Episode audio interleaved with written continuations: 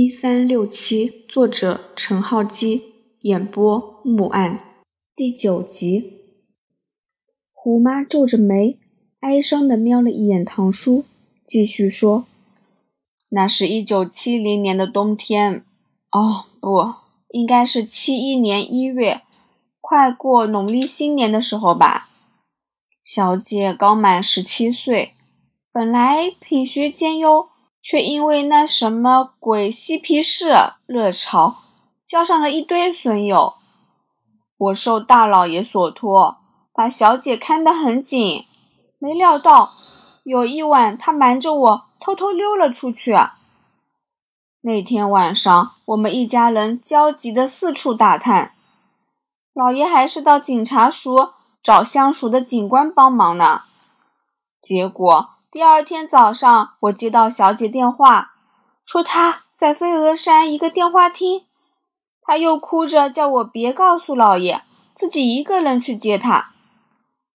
我是没办法一个人去找她，只好跟文斌啊，就是老板说明，叫他驾车载我去。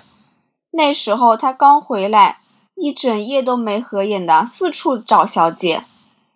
唉。那天大家都累坏了，阿唐也是整夜没睡，找遍了整个九龙。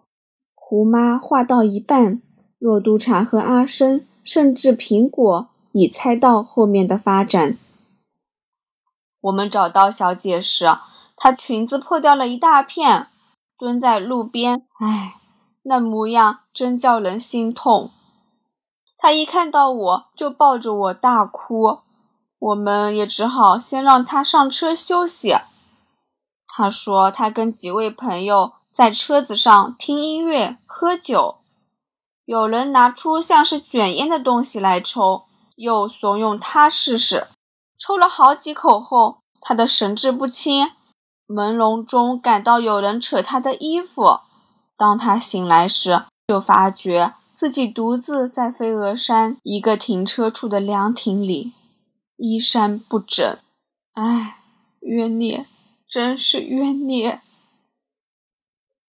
那是大麻吧？阿生道：“应该是吧。”胡妈流下眼泪。小姐就是这样被陌生人强暴了。她哀求我别告诉老爷，我一时心软就答应了。我还特意。回家拿衣服给他更换，老爷只以为他彻夜玩乐，狠狠教训了他一顿就算了。没想到麻烦在两个月后才出现。小姐告诉我，他那个没来，我才意识到事情何等严重。阿生心想，那个时代缺乏性教育。真是害人不浅，这种事情怎么也瞒不过老爷了。没想到老爷没有大发雷霆，反而跟夫人一起抱着小姐痛哭。老爷找相熟的医生检查，打算让小姐堕胎，可是医生诊断后指出，小姐堕胎会影响将来的怀孕。老爷就只有小姐一个女儿，他跟夫人年纪又大，没有能力再生育。小姐如果不能再怀孕，余家就会绝后。老爷一直为自己只有一个女儿耿耿于怀，觉得对不起余家的列祖列宗。不过将来生下孩子，至少也算是余家的血脉，只要让孩子姓余就行。可是老天爷似乎要连这可能都夺去，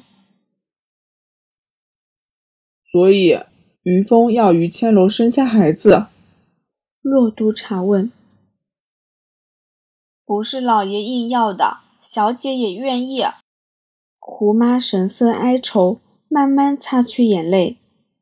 余家当时刚发迹不久，如果闹出这样一宗丑闻，在公在私都会让老爷声誉受损，影响刚上市的公司。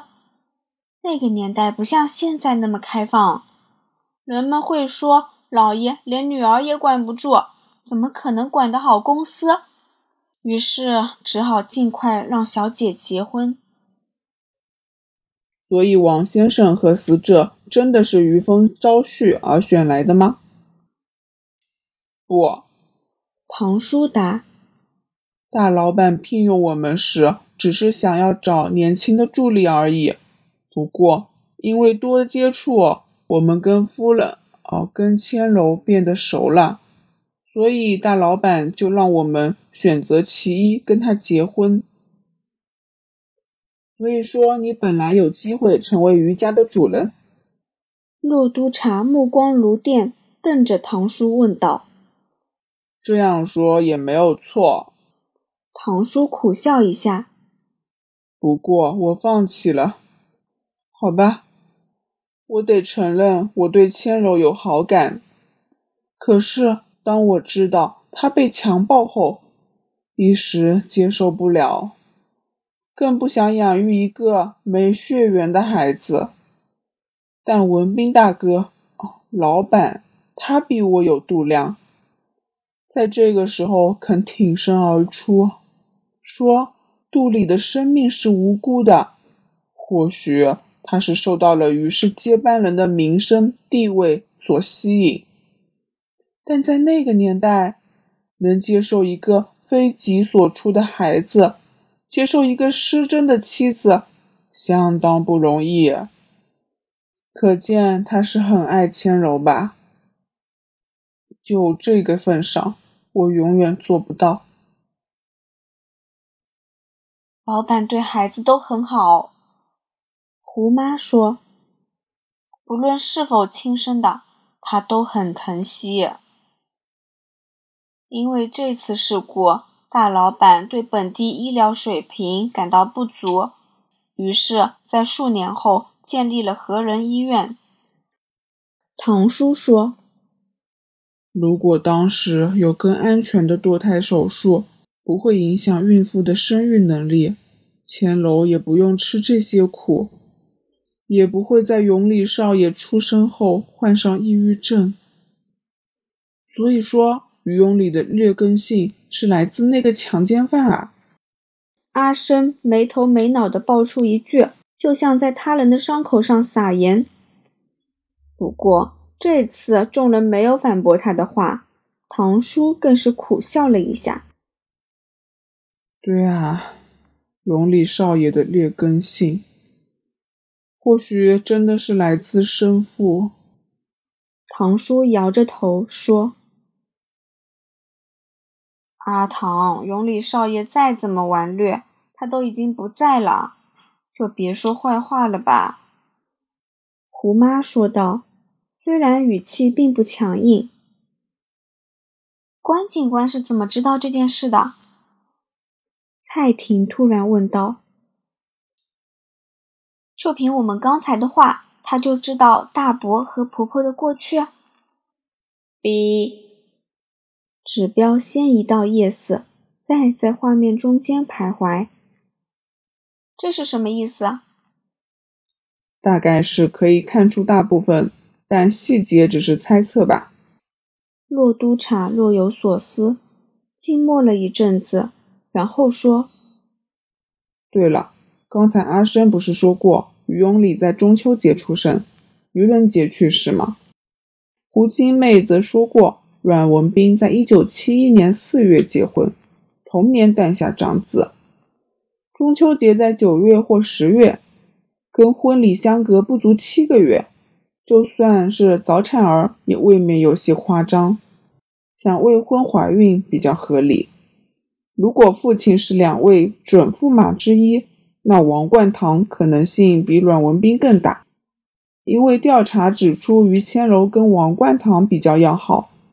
假如阮文斌强暴于千柔让她怀孕，就算于峰逼他们结婚，婚后也不会将集团的大权交给对方，而是让王冠堂扶助年轻的于永礼当上接班人，于是得出孩子的爸爸是第三者的结论。B。声音就像是老侦探的赞许。那么于永礼……就在洛督察说话时，于永义突然站起来。这时候，众人才留意到于永义的脸色苍白，五官紧绷，满头大汗，精神就像接近了拉断的橡皮筋。永义，怎么了？不舒服吗？蔡婷关心丈夫，紧张地问：“我，我。”于永义结结巴巴，只吐出两个“我”字。于永义先生，你，我，我自首了，人是我杀的。众人被这突如其来的告白吓倒，于永义双手颤抖。狼狈地摘下眼镜，不断回头偷瞄后方，就像有看不见的人在盯着他。于永义先生，你说什么？洛督察紧张地盯着对方，问道：“我说，人是我杀的，请，请你别让关警官继续说了，我一切都招了。”于永义抱着头，似乎是受不了。老侦探的威慑，忍受不住突然被揭发的恐惧，于是自承罪行。你为什么要杀害自己的父亲？胡妈眼泪再次流下。你们的感情一直很好啊，你在工作上有什么不满吗？是因为欠债吗？是。不不不不，父亲不是我杀的。但大哥是于永义的话，就像第二个震撼弹，令在场人都镇住。本集播讲完毕，欢迎继续收听。听书之余，不要忘了点赞、订阅、评论，您的支持是我更新最大的动力。